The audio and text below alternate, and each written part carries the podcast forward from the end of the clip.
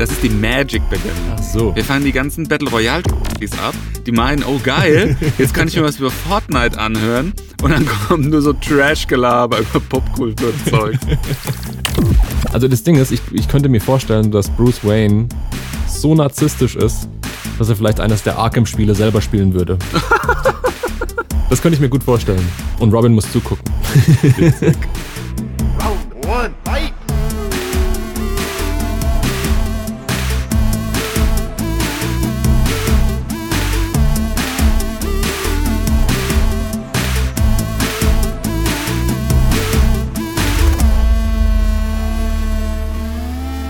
Der Battle Royale mit Käse Podcast, in dem wir Popkultur in den Thunderdome aus Burger Buns schicken. Wie lange hast du an dem Satz jetzt gearbeitet? Ungefähr zwei Sekunden. Okay, äh, ja, hier ist der Benny. Hi. Und auch mit Danken. Muss ich dich auch anmoderieren, ja? Kannst du, kannst du darauf achten, dass du meinen Namen, weil immer sagen alle meinen Namen falsch. Duncan. Dünchan gerne auch. Wie ich beim Arzt oft aufgerufen werde. Hey, das wird jetzt schon anstrengend. Wir machen seit einer Minute Podcast. Und sofort redest du mir. Okay, Duncan. Lieber Duncan. Du bist auch hier. Herzlich willkommen. Schön hier zu sein. Digital. Mhm. Dass du mich mit deinem Corona nicht anhusten kannst. Ja, mit schönem Corona-Abstand. Und ja, das ist die Folge 0, Kennenlerngedöns und Blasachen. Und ich bin sehr gespannt, was für Fragen du da mitgebracht hast. Also wir wollen jetzt offenbar Fragen beantworten. Ich habe wahrscheinlich die falschen Fragen vorbereitet, aber ich kann sehr gut improvisieren. Von daher bin ich sehr gespannt, was deine erste Frage an mich ist. Ja, äh, Benjamin, willst du nicht mal dem geneigten Hörer erklären, was es hier überhaupt geht? Ich dachte, wir machen einfach die Folge 0. Das ist die Folge, die Leute hören, nach der die Folge 1 schon fertig ist. Weißt du, die wollen jetzt erstmal. Nein, die Folge 0 wird als erstes veröffentlicht, Benjamin. Menschenskind, hast du noch nie einen Podcast gemacht oder was? Ja, aber niemand hört die Folge 0 zuerst. Du hörst erstmal die Folge 1, weil das ist ja die erste richtige Folge, in Anführungszeichen. Und dann guckst du dir an, okay, was ist die Folge 0, weil das ist, ja meistens so dieses Bla-Dingens, um die Leute kennenlernen zu können. Also in der Tat ist es so, dass ich mir die Podcasts immer so anhöre, dass ich die aktuellste Folge höre. Meistens ist es dann irgendwie so Folge 257. Und wenn mir der Podcast dann so gut gefällt, dass ich ihn abonniere, dann höre ich dann irgendwie nach der Folge die Folge 0. ja, das kenne ich auch. Und man, meistens mache ich die nach zwei Sekunden aus, weil die dann so trashig ist von der Aufnahmequalität, dass du es dir echt nicht anhören kannst. Was ja bei uns nicht der Fall ist. Hoffe ich. Okay, wir erklären jetzt Battle Royale Podcast mit Käse, Battle Royale mit Käse Podcast. Ist ein Podcast. Die Idee dahinter ist, in jeder Folge treten zwei verschiedene Dinge, Personen oder was auch immer aus der Popkultur, aus der Nerdkultur aufeinander. Und dann wird gebattelt. Nerdkultur, das gefällt mir. Viel besser als Popkultur. Und dann wird gebattelt. Ich vertrete eine Seite, der Duncan vertritt die andere Seite. Sehr schön gesagt. Mit Argumenten. Und ähm, am Ende steht halt einer und gewinnt. Ja, Das ist zumindest die Idee hinter dem Podcast. aber nicht in Folge 0, Benny. ja, in Folge 0 geht's um Kennenlerngedöns und um große philosophische Fragen offenbar. Ja. Ich, äh, ich habe auch schon direkt eine für dich hier vorbereitet. Soll ich sie dir stellen, Benjamin? Ich bin sehr gespannt. Ja. Wie alt bist du jetzt eigentlich nochmal genau? Ich habe es schon wieder vergessen, du bist so alt geworden. Du hattest, du hattest letztens Geburtstag, habe ich gedacht, so meine Güte, ist er wirklich so alt jetzt schon? Äh, ich habe dieses Jahr eine Schnapszahl gefeiert. 30 Jahre, graues Haar. Nee, Schnapszahlen sind, Schnapszahlen sind immer mit gleicher Zahl, ne? Genau. Äh, Bist du schon 44? Nee, ich bin 33. Ich kann mich noch ganz genau erinnern, als wir uns das erste Mal gesehen haben, da bist du bei mir die, die, die, die Treppe hochgelaufen zu meiner Wohnung, warst du zarte fünf, fünf, ich glaube 15 Jahre alt. Ja, da war ich noch ein kleines, dickes Kind. Überleg mal, ich kenne dich jetzt schon länger in deinem Leben, als du alt warst, als wir uns getroffen haben. Mm, ja, das stimmt. Crazy Times. Was nicht so ganz beeindruckend ist, wenn du zwei oder vier bist. Das heißt, ich habe jetzt schon mehr zur Formung deiner Persönlichkeit beigetragen als deine Eltern. Ja, wenn das deinem Ego schmeichelt, dann können wir das gerne so behaupten, aber Herrlich. Okay, Achtung, jetzt halte ich fest, die erste Frage kommt. ich halte mich fest, äh, fest, ich bin bereit. Wo hast du das erste Mal eine Konsole benutzt? Und jetzt, das, das kommt gleich bei mir in eine Wohnung. Nein, Spaß. Ähm, da gibt's verschiedene Antworten zu. Ich bin mir nämlich nicht ganz sicher. Aber ich weiß zum Beispiel, dass der Sebastian, mein Bruder, ein NES hatte bei sich im Zimmer. Ehrlich? Ein echtes NES? Ja, ein echtes NES, so dieses klassische Kastendingens mit der Klappe Geil. vorne, wo man dann erstmal pusten musste und dann konnte man das Cartridge reinstecken. Ähm, da haben wir Bugs Bunny irgend sowas gespielt, so ein Looney Tunes Spiel hatten wir. Wir hatten ähm, die, die, diese Sammlung, die es am Anfang auch damit dazu gab, mit World Cup und Super Mario 1 Tetris. und Tetris. Das könnte meine erste Erfahrung mit einer Spielekonsole gewesen sein. Ich hatte auch einen klassischen Game Boy. Den habe ich aber, glaube ich, ein bisschen später gekriegt. Da war ich schon. Den weißen, ne? Den ersten. ja, genau. Den großen. Den großen weißen. Den habe ich bekommen als Bundle mit Super Mario World 2, war das, glaube ich. Das war das, wo. Oh, das sehr gutes Super Mario. ja, genau, das war das, wo der ähm, Wario zum ersten Mal aufgetreten ist, ne? Und der Bösewicht. Ja, da war er der Bösewicht, genau, stimmt. Genau. Six Golden Coins. Das habe ich auf der Fahrt in den Frankreich-Urlaub von den Eltern geschenkt bekommen, so nach dem Motto: Hier, nimm Kind auf der Autofahrt und halt bitte die Klappe. Also genau so, wie ich Äh. das heute mit meinen Kindern und der Switch mache. Wahrscheinlich, genau. ähm, es könnte aber auch sein, dass ich bei Cousins und Cousinen zum ersten Mal Super Nintendo gespielt habe. Weißt Weil du ich das- glaube, weißt du mein Super nicht mehr? Nintendo habe ich. Nee. Ehrlich? Also das, das ist so eine Sache, die habe ich Hey, Bechamel, ohne Witz jetzt, was, willst- was willst du für ein Nerd sein? Sei doch mal ehrlich, das ist nicht normal. Man weiß doch, wo man das erste Mal die Konsole benutzt hat, Mensch. nicht so direkt. Also ich erinnere mich an die Spiele, die wir damals gespielt haben. Was das für Spiele waren. Wir hatten zum Beispiel kein Mario Brothers 3. Wir hatten nur das erste, aber wir hatten zum Beispiel Robin Hood auf dem NES, was ein super trashiges Spiel ist. Es ist auch nicht wirklich wert, es zu spielen. Das hatte ähm, verschiedene, also es war super ambitioniert für seine Zeit. Also es hatte irgendwie drei verschiedene Spielstile. Du hattest so ein Top-Down-Dingens wie so Zelda, dann hattest du irgendwie so ein Battle-Dingens wie Street Fighter, wo du so Kampfsequenzen hattest, aber es war halt alles nicht so wirklich geil und ausgereift. Aber hey, als Kind raffst du das ja eh nicht. Und es war, glaube ich, nach dem Kevin Costner-Film nacherzählt. Mhm. Das war aber, das war aber ein guter Robin Hood, Ja, finde ich. ich habe mir sagen lassen, ohne es verifizieren zu können, dass sein Akzent ziemlich beschissen sein soll. Sein britischer? Mhm. Ich habe den noch nie auf Englisch gesehen, muss ich zugeben. Aber ich bin jetzt auch kein Kevin Costner-Fan, um ehrlich zu sein. Ich habe mal die Dokumentation von Madonna gesehen, ich weiß gar nicht mehr, wie die hieß. Da ist er ähm, als, also das ist ja so eine Doku, wo sie bei ihren Konzerten irgendwie ähm, mit, mit Kamerateam irgendwie auch unterwegs war und so weiter und diese ganzen, dieses ganze Ambiente eingefangen hat und so weiter. Und dann siehst du eine Szene, wie Madonna irgendwie in ihrer Umkleide sitzt und dann kommt Kevin Costner durch die Tür und das war halt irgendwie so auf dem, auf dem Zenit seiner Karriere, wo er halt irgendwie mega Fame in Hollywood hatte und kommt halt irgendwie rein so auf die Art so, hey, ich bin hier, ich bin Kevin Costner. Und Madonna so, okay.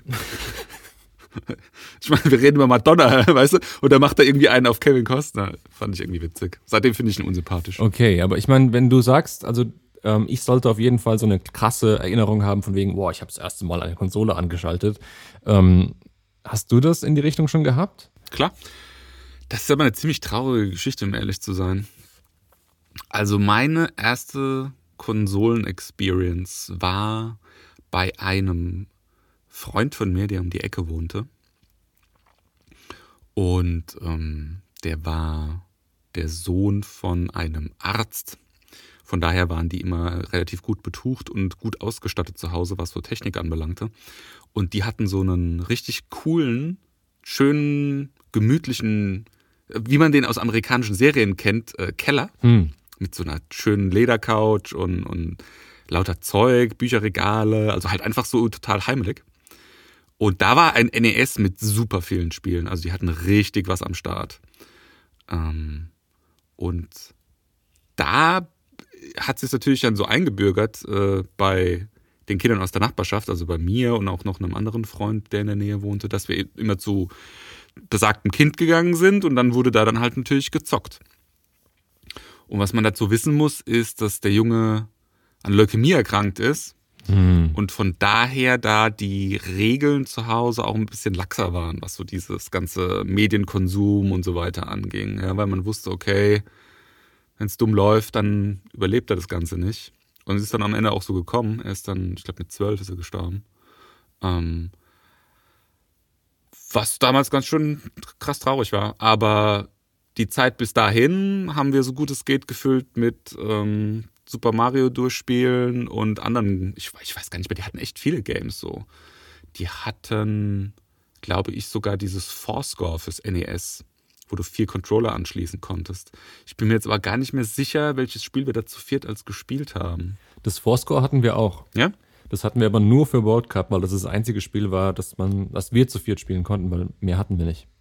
Aber ich weiß sehr genau, dass wir dieses Fourscore hatten. Wir hatten drei Controller und dieses Fourscore. Ja, es gibt ja, es gibt ja, in Japan gibt es noch ein anderes Fourscore, das heißt anders. Das ist dann praktisch für andere, für eine andere, für andere Spiele sozusagen. Also ich glaube, das ist außerhalb vom japanischen Markt auch nie erschienen, weil das hauptsächlich japanische Spiele waren, die auch nie außerhalb von Europa veröffentlicht wurden, die man damit spielen konnte.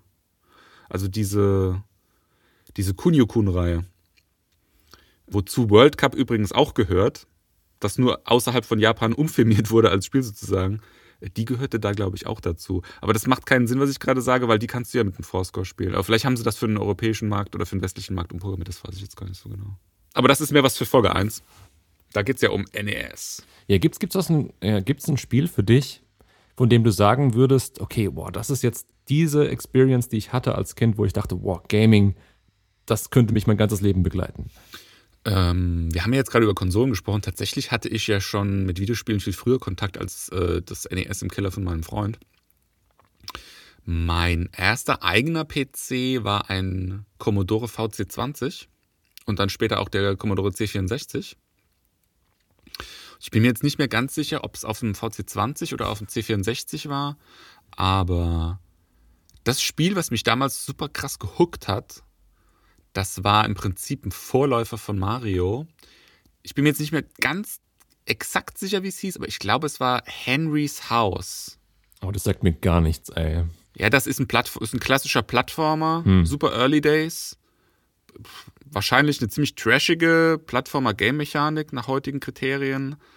Das war aber so dieses Ding, was mich gehuckt hat. Also wenn ich es noch richtig, es ist schon super lange her, dass ich das gespielt habe. Also ich glaube, das Ding war, du hattest immer so, so One-Screen-Levels, die auch nicht gescrollt haben oder so. Und ich glaube, du musstest auch immer irgendwie so noch ein Rätsel oder sowas lösen, dass du praktisch in den nächsten Screen gekommen bist. Oder du musstest Items in einer gewissen Reihenfolge oder sowas einsammeln. Da bin ich mir jetzt aber nicht mehr 100% sicher, das kriege ich nicht mehr ganz zusammen. Aber das war das Ding, was mich so richtig krass gehuckt hat. Das, das, diesen Moment als Kind, da kann ich mich auch genau dran erinnern. Da war es um mich geschehen. Jetzt, wo du das erzählst, ich kann mich auch erinnern an meinen ersten Computer. Und das war ein alter Computer von meinem Vater. Und ich erzähle immer, dass es ein Atari ST war, aber ich bin mir ziemlich sicher, dass es das nicht war, weil ich habe gegoogelt, was ein Atari ST ist.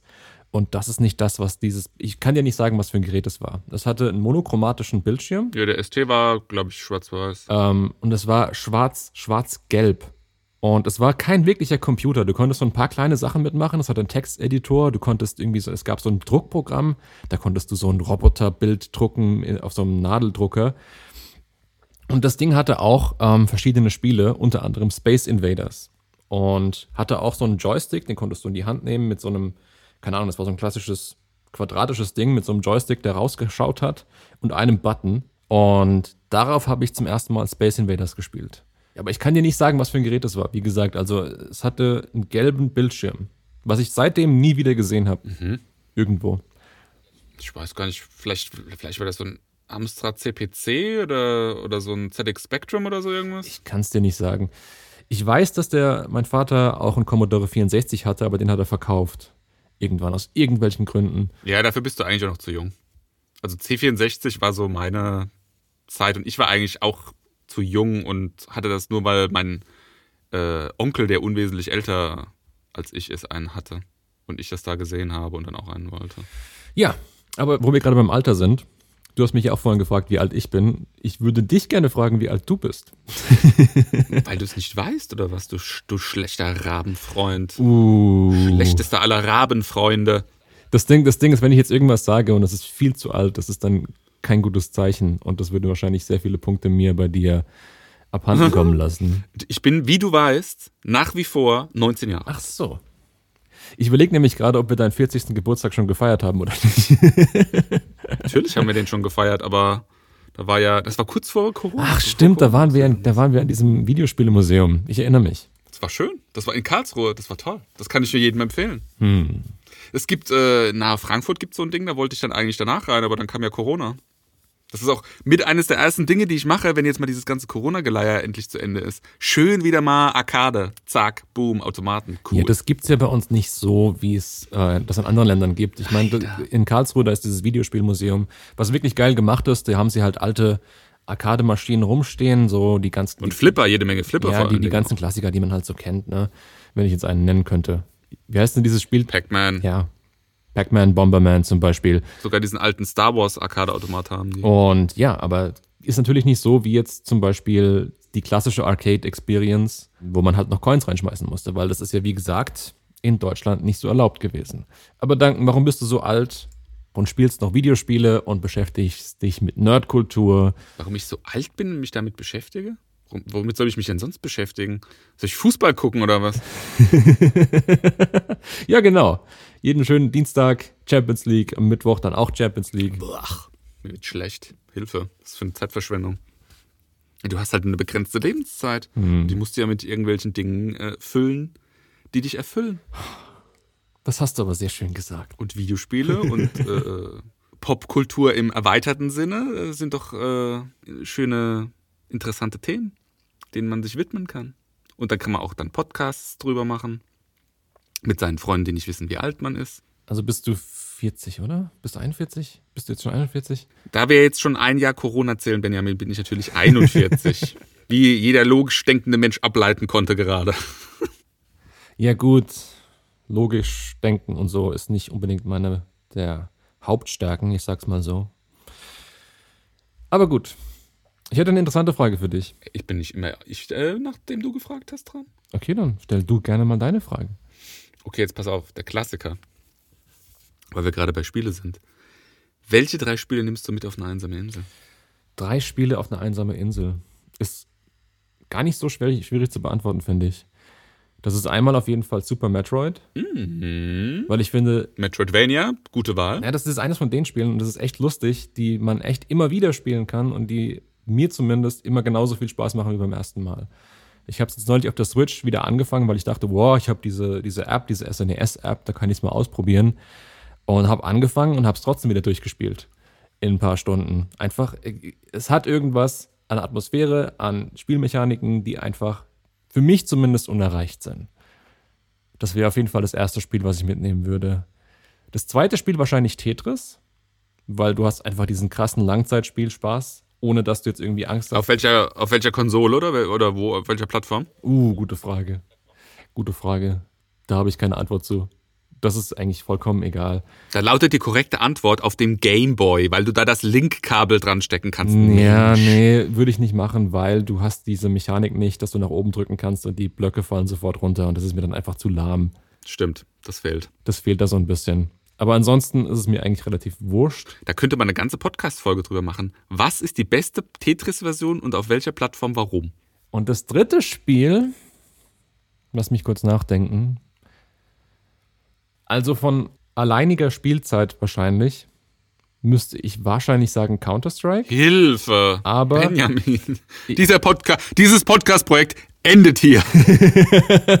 Ja, du musst dir nur mal Steam-Profil anschauen und das ist einfach so das Spiel, wo einfach die meisten Stunden rein geballert worden sind. Nicht immer äh, aus den besten Gründen. Ähm, aber was ähm, andere Spiele angeht, ich habe auch unglaublich viel äh, Zeit in Super Mario World investiert damals auf dem Super Nintendo. Was auch so ein Spiel ist, was ich irgendwie ewig spielen kann, wo einfach die Mechaniken bei mir im Gehirn irgendwie Klick machen. Zwischen den beiden überlege ich gerade. Ich könnte mir aber auch vorstellen, so eine Sache wie zum Beispiel Mario Galaxy mitzunehmen. Findest du, Mario Galaxy gehört in die Top 3 der Mario-Spiele? Mario 64 ist für mich das beste Mario. Dann kommt Super Mario 3 auf dem NES. Und ob dann Odyssey, habe ich Galaxy gesagt? Galaxy, ja. Ich meinte Odyssey. Ich meinte Odyssey. Was mir an Odyssey gestört hat, ist, dass es so endlos ist. Also ich habe jetzt mittlerweile irgendwie so 400 Monde gesammelt und komme halt nicht zu einem Ende. Und ich würde eigentlich gerne The Backside, The Dark Side of the Moon spielen, was so dieses letzte Endgame-Level ist, wenn du alle Monde hast. Aber ich habe keinen Bock, diese Monde alle zu sammeln. Das ist so nach einer Weile einfach nur Busy Work geworden und da habe ich einfach keinen Bock mehr gehabt. Was mir zum Beispiel bei Mario 64 nicht passiert ist. Da habe ich einfach gespielt, bis alle 120 Sterne gesammelt worden sind. Also okay, dann mal zusammenfassend, das war Super Metroid, das war Tetris und äh, was, was war jetzt ein drittes Spiel? Super Mario World. Super Mario World auf dem SNES. Ja. Interessante Wahl. Ich habe viele außen vor gelassen. Also ich hätte jetzt zum Beispiel auch Chrono Trigger sagen können. Also ich hätte ja jetzt erwartet. Ich hätte auch Half-Life sagen können. Eins oder zwei? Half-Life 2, wahrscheinlich eher zwei. Oh, ich habe die Woche habe ich mit, äh, mit äh, meinem Sohn Half-Life Alex mal angespielt. Das ist echt gut.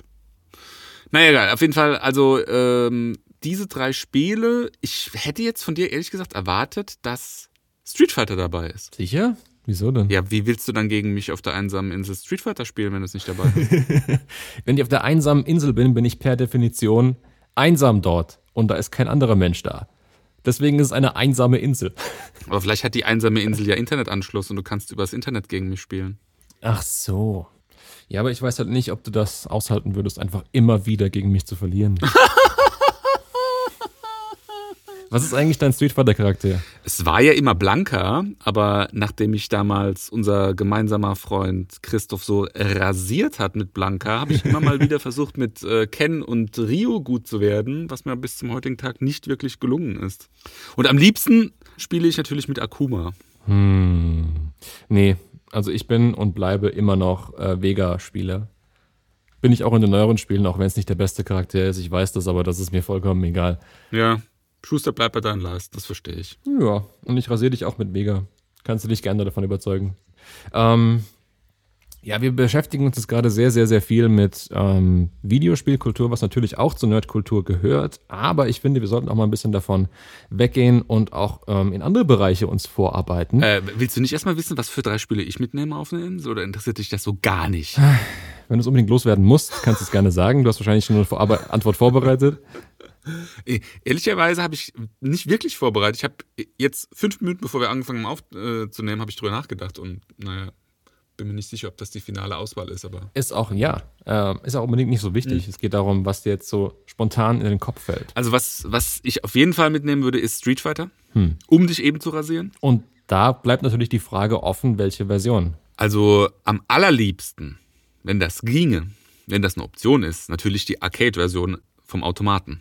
Street Fighter 2. Ja, aber Street Fighter 2 hat aber unheimlich viele Versionen. Ja, die letzte, die, ich glaube, die letzte ist Champions Edition, oder? Ich meine, dass Turbo später kam. Mm, bin mir nicht 100% sicher. Ich glaube, die Champions Edition kam noch später. Lass mich das, lass es mich schnell herausfinden. Das ist eine wichtige Sache, die muss man einfach äh, herausfinden. So, List of Street Fighter Video Games. 2. Letzte Ach so, ja, das kommt jetzt natürlich drauf an, wo hörst du auf. Ne? Es gibt ja sogar eine äh, Street Fighter 2 Switch-Version, die musst du ja rein theoretisch sogar auch dazu zählen, weil die ja auch nochmal modifiziert wurde. Die heißt Ultra Street Fighter 2 The Final Challengers. Die meine ich aber nicht. Ich meine tatsächlich, du hast recht, Benjamin. Es gab nochmal ein Street Fighter 2 Turbo, Grandmaster Challenge. Das ist, glaube ich, so die letzte Iterationsstufe bevor dann irgendwelche Remakes dann für PlayStation 2 und Xbox und so weiter kamen. Wenn wir jetzt beim Super Nintendo aufhören würden, oder bei der 16-Bit-Konsolengeneration wäre es Street Fighter 2 The New Challenges. Ja, das ist ja diese Standardversion, die man auf dem Super Nintendo eh gespielt hat. Also es gab ja dieses Street Fighter 2, was es dann zuerst kam. Ah, jetzt pass auf. Und was ich gerade gesagt habe, die Champion Edition heißt in Japan äh, Street Fighter 2 Turbo Hyper Fighting. Weil ich glaube, in einer ist auch Akuma dabei. Ja, ja, ja, ja. Aber nicht in allen. Also in manchen musst du den ja durch so einen Move freispielen und ich glaube, in irgendeiner ist er dann sogar selektierbar. Also deine erste Wahl Street Fighter? Street Fighter 2? Definitiv Street Fighter 2. Meine zweite Wahl wäre, und da bin ich mir nicht 100% sicher, welches, ähm, wäre ein Roguelike. Und wahrscheinlich. Jetzt kommt wahrscheinlich. Oh nee, sag jetzt bitte nicht NetHack oder sowas. Doch, ja, ja, ja, doch, es geht schon so in die Richtung. Also entweder ganz klassisch NetHack oder vielleicht sogar eine modernere Ausbaustufe davon. Also, was ich mittlerweile auch sehr gerne in die Richtung spiele, ist Broke. Das ist äh, grafisch ein bisschen anspruchsvoller. aber immer noch Textgrafik. Bevor du jetzt aber ausführst, ich glaube, einige von den Leuten, die das jetzt hören werden, haben wahrscheinlich überhaupt keine Ahnung, was NetHack oder Rogue ist oder Broke ist. Klassisch, klassischer Dungeon Crawler im Prinzip. Also Dungeon Crawler meistens ohne Grafik. Ja, du bist dann irgendwie, es ist alles textbasiert. Also der Hell ist ein Ad-Zeichen, Drache ist ein großes D, Äh, Türen sind Pluszeichen, so, sowas. Und die zeichnen sich dadurch aus, dass sie halt eben prozedural generiert werden. Das heißt, jedes Mal, wenn du es spielst, sind die Levels anders. Und äh, die meisten Roguelikes, also moderne Roguelikes zumindest, haben extrem tiefe Simulations, äh, einen ziemlich tiefen Simulationsanspruch.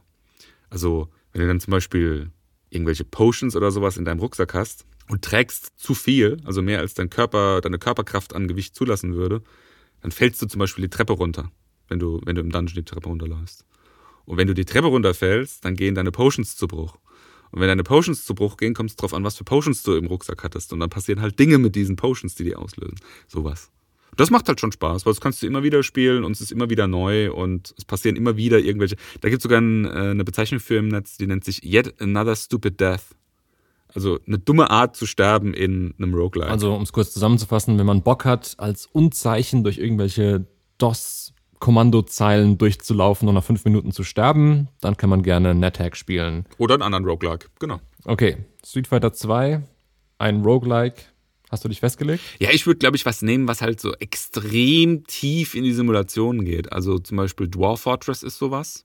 Da bist du eine, da bist du eine Gruppe von Zwergen und musst halt so deinen Stollen ausbauen. Ne? Und das, das ist eigentlich schon fast mehr Wirtschaftssimulation als alles andere. Das würde auf einer einsamen Insel ziemlich viele Jahre lang Spaß machen. Und als drittes, da bin ich mir ein bisschen unsicher, das gebe ich ganz offen zu. Replay Value habe ich ja mit dem Roguelike im Prinzip schon so ein bisschen abgedeckt, dann würde ich einfach einen Klassiker nehmen, bei dem es eigentlich nicht wirklich viel Sinn macht, den nochmal durchzuspielen, wenn man einmal durchgespielt hat, aber der einfach unglaublich unterhaltsam ist. Und da würde ich, glaube ich, Monkey Island 2 mitnehmen. Weil der Humor ist einfach unerreicht. Ich muss dazu sagen, Monkey Island 2 habe ich nie durchgespielt. Ich habe Monkey Island 1 Wirklich? durchgespielt, ja. Dann kennst du das Ende gar nicht. Nee, das Ding ist, die, die, die, die Puzzle waren mir dann irgendwann so, so over the head, dass ich gar nicht mehr vorankam. Also dann, ich, bei, bei irgendeinem Puzzle bin ich stecken geblieben, dann hatte ich keinen Bock mehr und dann war es vorbei. Ja, das waren noch andere Zeiten. Das waren noch Zeiten, als du keine Walkthroughs im Internet hattest. Mhm. Da bist du in so einem Spiel einfach nicht weitergekommen, wenn du das Rätsel nicht geknackt hast. Und dann einfach, ja, randommäßig einfach jedes Item überall probiert hast, wo es vielleicht funktionieren könnte, auch wenn es überhaupt keinen Sinn ergeben hat. Nö, also das kannst du jetzt Monkey Island oder generell den ganzen LucasArts Adventures kannst du das nicht vorwerfen. Die Rätsel waren schon immer logisch nicht unbedingt immer leicht, aber schon irgendwo logisch. Also es gibt ja, es gibt ja ganz andere Rätsel, die ja viel, viel krasser sind. Ja, aber nur weil was logisch ist, heißt ja nicht, dass es auch intuitiv ist und irgendwie nachvollziehbar ist von außen. Ich meine, eine logische Lösung gibt es oft, aber du erwartest ja, dass es eine gewisse Logik in einem Videospiel gibt und das wird gerne mal außer Kraft gesetzt. Einfach um ein kreatives Puzzle zu haben. Und das war bei Monkey Island genauso der Fall. Join. da gibt es viel krassere. Da gibt's viel. Also bei LucasArts zum Beispiel ist die Indiana Jones-Reihe wesentlich anspruchsvoller von diesem Out-of-the-Box-Denken, finde ich. Weil da manche Rätsel einfach wirklich schwieriger sind. Ähm, und es gibt halt zum Beispiel andere Spiele, wo die Rätsel so absurd sind, dass du dann erstmal kapierst, was eigentlich ein schwieriges Rätsel ist. Es gibt dieses ähm, Per Anhalter durch die Galaxie Text Adventure. Hm. Da gibt es dieses sogenannte ähm, Babelfish Puzzle. Das ist ultra komplex. Das musst du mal, das musst du mal googeln. Google das mal, wie, wie komplex das ist. Das kann ich jetzt hier gar nicht beschreiben. Das ist so extrem multilayered. Okay. Drei Spiele für drei Dankens. Nein, drei Spiele für einen Danken auf der einsamen Insel. Ja, wunderbar. Ähm, ja, wir haben jetzt viel über ähm, Videospiele uns unterhalten. Ähm, entsprechend dachte ich, wir gehen mal in eine andere Sphäre. Und ich hätte eine Frage für dich, die ich sehr interessant finde und die, wie ich finde, viel über jemanden aussagt. Schieß los. Du schaust die Star Wars-Filme zum ersten Mal. Welche Reihenfolge ist die richtige Reihenfolge? Also, ich schaue mir die Star Wars-Filme an, die sechs Teile, die es gibt. Okay. Also Episode 1, 2, 3, 4, 5, 6. Mehr gibt's nicht. nee, Spaß. Ähm, also, puh, ich, wie du weißt, habe ich ja einen weiteren Podcast, den Nerdy Fancy Future Shit Podcast, in dem ich diese Frage schon mehrfach beantwortet habe. Und derzeit lautet meine Antwort auf diese Frage: drei Filme. Episode 3, Return of the Sith. Das ist der erste Film. Zweite Film ist Rogue One. Und der dritte Film ist A New Hope. Und das ist das Ende der Star Wars-Saga. Das heißt, du würdest, du würdest den besten Star Wars-Film einfach ausklammern. Du spielst jetzt auf äh, Empire Strikes Back an, hoffe ich. Genau. Und auf keinen J.J. Abrams oder Ryan Johnson Star Wars. Nee, nee, nee, nee, nee. Also ich bin auch ein sehr großer äh, Empire Strikes Back Fan. Finde auch, dass das der beste ist. Finde aber, dass man sich jetzt mal im Jahr 2021, in dem wir uns mittlerweile befinden, mal so ein bisschen lösen muss von diesem alten Pathos, von diesem alten Star Wars Pathos. Und unter Berücksichtigung dieser neuen Inhalte, die da jetzt auch gemacht wurden, auch mal schon zulassen muss, dass da diese neuen Filme eine Rolle drin spielen. Ich finde auch die George Lucas Prequel, sogenannten Prequel-Filme jetzt nicht unbedingt Gold. Finde aber jetzt, dass diese Kombination dieser drei Filme, die ich gerade genannt habe, von der Story Arc, die sie abbilden, auf jeden Fall eine runde Geschichte sind. Du hast praktisch den Anfang von Darth Vader und halt nicht von Kindesbeinen an, was ja wirklich keinen Menschen interessiert. Sind wir mal ganz ehrlich. Anakin war ein süßes Kind, ja, aber das ist, äh, das ist unnötig, das zu wissen. Du willst wissen, wie ist äh, Darth Vader Darth Vader geworden. Und ich bin nach wie vor der Meinung, dass selbst in Episode 3 Anakin immer noch zu jung ist. Da, ist er, da steht er noch nicht mit beiden Beinen im Leben, sondern ist immer noch eigentlich so ein kleiner Rotzlöffel. Und so wie Obi-Wan in A New Hope Luke von seinem Vater erzählt, ist er ja ein sophisticated, krasser Warrior gewesen, der im Krieg irgendwie. He was a good friend. Ja, ja, genau der im Krieg richtig krass abgegangen ist und ein Veteran war und, und nicht irgendwie so ein, so ein Milchbubi, der sich von so einem Imperator irgendwie da irgendwie Quatsch erzählen lässt bei der Oper und dann daraufhin seine Frau umbringt. Äh, also Blödsinn, sorry, aber die Story ist schlecht. Ähm, nichtsdestotrotz ist das praktisch die Geburtsstunde von Darth Vader, dieser Film. Und endet im Prinzip bei A New Hope damit, dass Luke seinen Vater, ohne dass er jetzt weiß, dass es sein Vater ist in dem Moment, aber seinen Vater besiegt, in die Schranken verweist und das Gute gewinnt. Und alles, was danach kommt, ist praktisch nochmal ein Aufwärmen und Nacherzählen der gleichen Sache über zwei Filme. Aber am Ende des Tages sind wir genau da, wo wir am Ende von New Hope auch sind. Also ich meine, gut, er ist tot, klar, er wird dann auch verbrannt und ja, er wurde von seinem Sohn redeemed, wobei ich finde, dass, hm. da kann man eine ganze Folge drüber machen, ob das überhaupt noch möglich ist, jemanden zu redeemen, der irgendwie Kinder ermordet hat. Nicht nur ein Kind, sondern viele Kinder. Meiner Meinung nach nein. Da kann sich verbiegen, wie er will. Aber ähm, ja. Und dann hat er den Imperator nicht mal wirklich gekillt. Ach, das ist ja. Lass uns da bitte nicht von anfangen. Also meine Antwort auf die Frage ist nicht sehr überraschend, muss ich sagen. Also ich finde nach wie vor, dass 4, 5, 6 die ersten Filme sind, die man schauen sollte, einfach um zu verstehen, was Star Wars ist und zu verstehen, was ist dieses Feeling, das Leute mit Star Wars verbinden. Dann kann man gerne 1, 2, 3 gucken, aber nur, und jetzt kommt's, um danach sich die Red Letter Media Videos anzuschauen. Weil ich habe das Argument gehört und das finde ich sehr nachvollziehbar. Die sind richtig gut. Dass ähm, 1, 2 und 3 keine guten Filme waren und die Star die auch Star Wars ein bisschen kaputt gemacht haben.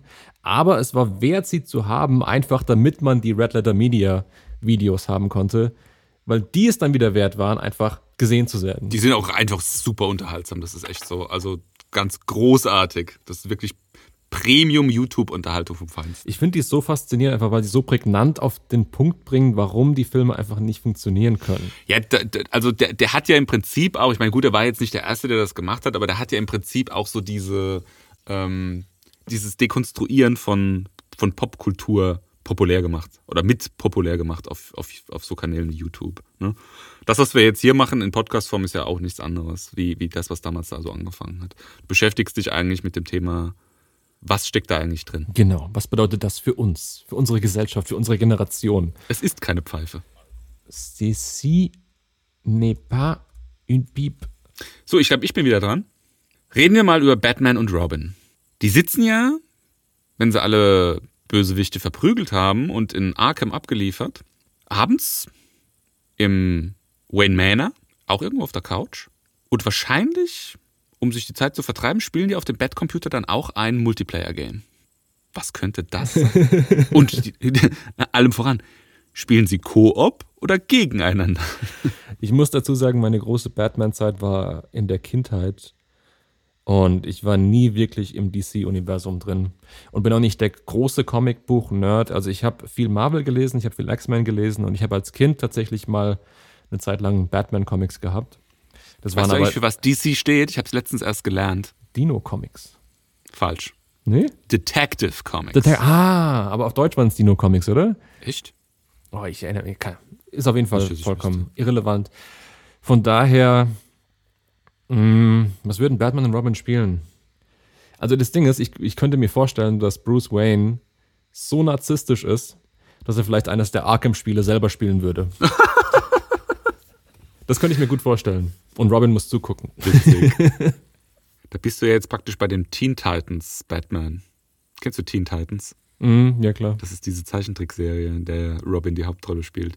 Ähm, ich finde, um die Frage zu beantworten, muss man eigentlich vorher fragen, welcher Batman? Du meinst, welche Iteration davon oder welche Person hinter Batman? Ja, also beides. Also von, reden wir von dem Batman aus dem Comic? Von, wenn ja, welche Batman-Comics? Reden wir von Batman aus dem Film? Wenn ja, welcher Batman-Film und welcher Darsteller? Hm. Reden wir von einem Batman, der überhaupt keinen Robin hat? so wie bei The Dark Knight gibt es keinen, keinen Robin. Also die, die überlappen sich ja praktisch nicht als Heldenduo. Wobei er wird ja irgendwie introduced, oder? In The Dark Knight, also in, in, am Schluss des, des dritten Films, oder? Wird er doch introduced. Am Schluss, ja, aber dann ist ja, dann ist ja Batman sozusagen schon in Rente. Ja, er wird dann praktisch der nächste Batman. Die ziehen nicht mehr zusammen durch die Gegend, genau. Ja, genau, wo, wo dann die Idee einfach eingeführt wird, dass Batman eigentlich keine Person ist und auch nicht unbedingt mit Bruce Wayne unbedingt in Verbindung steht, sondern dass theoretisch die Idee von Batman von jedem verkörpert werden kann, der eben genug Geld hat oder willens ist, da den Elbow Grease praktisch reinzustecken. Den Elbow Grease. um in den Anzug zu kommen, genau. Ja, also ich glaube, wenn du von einem Batman ausgehst, der keinen Robin hat, dann würde Batman tatsächlich sowas wie, was ist denn ein gutes Detektivspiel? Vielleicht sowas wie Shin Megami Tensei oder sowas spielen. Ich könnte mir auch vorstellen, dass er Metal Gear Solid spielt oder Splinter Cell oder sowas. Stimmt, ja, das würde auch passen. Das würde zu Christian Bale äh, Batman passen. Ja, schon irgendwie, gell? Dark Knight. Und wenn die, wenn die tatsächlich zusammen auf der Couch sitzen, Batman und Robin zusammen, dann muss man sich natürlich fragen, sind es äh, die Batman und Robin, die äh, sich gut verstehen?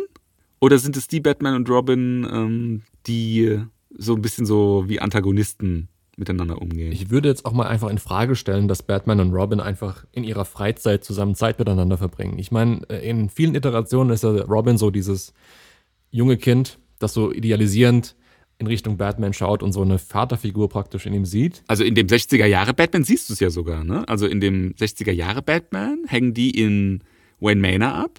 Und wenn dann irgendwie das Bettsignal kommt, dann machen die hier den, ich weiß gar nicht mehr, was das war, irgendwie das, das, das geheime Bücherregal oder was auch immer auf.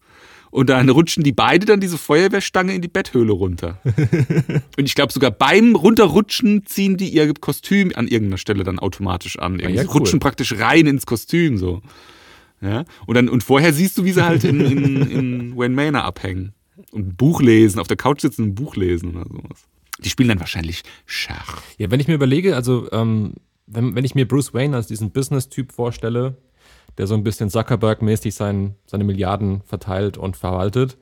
Ähm, könnte ich mir auch vorstellen, dass er einfach serious businessmäßig einfach abends sich hinhockt und eine Runde oder zwei Civilization spielt und danach, keine Ahnung, seine Stocks checkt und ins Bett geht.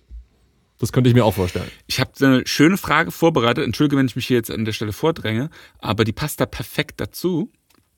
Benjamin, deiner Meinung nach, sollten reiche Superhelden, wie zum Beispiel Batman, es gibt noch andere, nicht lieber ihr Geld besser einsetzen, als für so sauteuren Technik-Schnickschnack? Ja, selbstverständlich. das stelle ich überhaupt nicht in Frage. Weil überleg mal, also Batman verbringt seine Lebzeit damit, Gotham City von dem Bösen zu befreien und er ist einfach nicht erfolgreich. Mit jedem Bösewicht, den er besiegt, kommt ein neuer Bösewicht und der Cycle wiederholt sich und es wird einfach nicht besser für Gotham. Nein, es wird sogar eher schlimmer, weil das ja auch ein bisschen so eskalierend nach oben geht. Ich weiß gar nicht, wie oft die Stadt zerstört worden ist in den Geschichten, die bisher erzählt worden sind. Ich erinnere mich an ähm, eine Storyline, die in den Comics, als ich Kind war, drin war. Da war einfach ein großes Erdbeben in der Stadt und das wurde durch irgendeinen Bösewicht irgendwie ausgelöst. Die ganze Stadt zerstört und Batman musste es dann, also Bruce Wayne musste es dann mithelfen, wieder aufbauen. Von daher, wenn er einfach mal sein ganzes Geld nehmen würde und vielleicht ein paar äh, Foundations investieren würde, dann würde vielleicht die Gesamtsituation im Universum von DC etwas besser werden. Das steht für mich überhaupt nicht zur Frage. Also nur um sich so da seinen Ego-Trip zu finanzieren, zu sagen, wow, ich bin der geile Batman. Er sagt ja sogar in dem Justice, ich glaube, ich weiß nicht, ob es in Justice League war oder in äh, Batman wie Superman, aber in einem von beiden sagt er ja, oder wird er gefragt, was ist eigentlich deine Superkraft? Ich glaube, Flash fragt ihn, was ist eigentlich deine Superkraft? Und sagt er, ich bin reich. ja, ich meine, wo er recht hat. Ja, aber was macht er mit seinem Geld? Also er, er bläst raus für für Batmobile, Batwings, Bathöhlen, Batcomputer. Und nicht zu vergessen die Bat Credit Card. Du musst, du musst dir mal überlegen, also was bedeutet eigentlich so ein Batcomputer? So ein Batcomputer bedeutet ja, der hat ein eigenes Betriebssystem. Ja, also Betriebssystem programmieren ist richtig zeitintensiv. Das kostet richtig Zeit. Das bedeutet, irgendwo auf der Welt muss Batman irgendwelche Programmierer engagiert haben, die entweder wussten, sie programmieren jetzt Bat OS für den Bat Computer und hat die dann, nachdem die fertig waren, für alle Zeiten zum Schweigen gebracht, was irgendwie unlogisch ist, weil, wie man weiß, haben Betriebssysteme ja auch Sicherheitslücken. Also hat er dann einen Bat-Computer, in den irgendwann eingebrochen werden könnte. Also was muss eigentlich passieren? Das heißt, in der Betthöhle muss es irgendwo so einen Kerker geben, in dem so ein paar Programmierer, die super intelligent sind, gefangen gehalten werden, die die permanenten Sicherheitsupdates programmieren. Also er ist schon eigentlich auch ein Bösewicht. Oder er ist einfach ein sehr guter Programmierer, dem man es nicht ansieht. Und er investiert einfach viel Zeit in sein eigenes Betriebssystem. Du meinst neben dem ganzen äh, Crime, Crime Hunting? Weiß man eigentlich, wo Bruce Wayne seine Milliarden her hat? Er hat er einfach geerbt, oder? Von seinen Eltern. Er hat die geerbt, aber ich glaube, es wird schon erklärt, wo die das her haben. Sind die nicht so. Sind die nicht so Industriemogule gewesen, die, die Wayne-Familie? Hat der nicht irgendwie industriell irgendwas gerissen? Irgendeine Erfindung? Oder? Also ich weiß, dass, dass er viele Gebäude hat, aber das hat ja nichts zu heißen. Also ich meine, Immobilien hat man, wenn man reich ist, einfach irgendwann automatisch. Ich glaube, in irgendeinem Batman wird erklärt, was, was, was sein Vater erfunden oder, oder irgendwas hat er gemacht. Irgendwas hat er entdeckt oder, oder, oder zumindest in, in großer Stückzahl produziert oder so. Ich weiß es jetzt aber nicht mehr so. Also wie Wikipedia sagt, dass Wayne Industries im 17. Jahrhundert als Merchant House, auf Deutsch heißt das einfach als Handelshaus praktisch, äh, gegründet worden ist. Es ist die älteste Company im Universum von DC. Also wenn, wenn der im 17. Jahrhundert mit so einer Handelsgesellschaft Geld gemacht hat, also dann haben die ja richtig Dreck am Stecken. Dann ist das ja sowas wie die East India Trading Company. Das sind ja richtige Verbrecher gewesen. Ja, wahrscheinlich. Oh Mann, ey.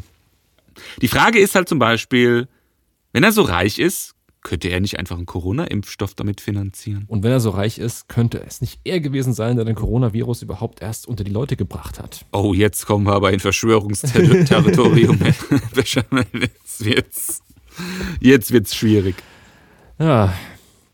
ja, ich würde fast sagen, haben wir genug über uns erfahren für eine Folge 0? Über unsere Einsichten, über unsere Argumentationsstile? Ich würde sagen, ja. Dann haben wir es doch gut zu Ende gebracht. Ja, klassischerweise weist man ja am Ende nochmal auf seine sozialen Kanäle hin. Problem ist, wir haben Ach noch gar so. keine. Ja, ich bin at Benjamin Pogadel auf Instagram, Alter. das ist mein einziger sozialer Kanal, den ich habe. Ich meinte weniger auf unsere privaten, sondern vielmehr auf ähm, die sozialen Outlets für den Podcast. Die Frage ist aber, wie soll das heißen? Also schwierig wird es immer mit dem belegten Namen, weil es sind ja so gut wie alle Nutzernamen schon weg. Ich dachte, wir probieren es mit folgendem. Das ist nämlich bestimmt noch frei. Hoffe ich zumindest. Was hältst du von royale Molkerei? ja, das ist eigentlich gar nicht so schlecht. Oder? Das Problem ist, jetzt haben wir es gesagt, jetzt müssen wir diese ganzen Dinge alle registrieren, bevor wir die Podcast-Folge veröffentlichen. Sonst ist jemand anderes so schlau. Ad Royale Molkerei. Abonnieren Sie jetzt. Vielen Dank, dass ihr zugehört habt bei unserem ersten Podcast von Battle Royale mit Käse. Zusammen mit Duncan und Bechamel. Was jetzt keiner sehen konnte, ist, dass ich dir die Pistole an den Kopf gehalten habe, dass du das sagst. Gut, das war's, Folge 0. Adieu, adios, bye bye, ciao, ciao.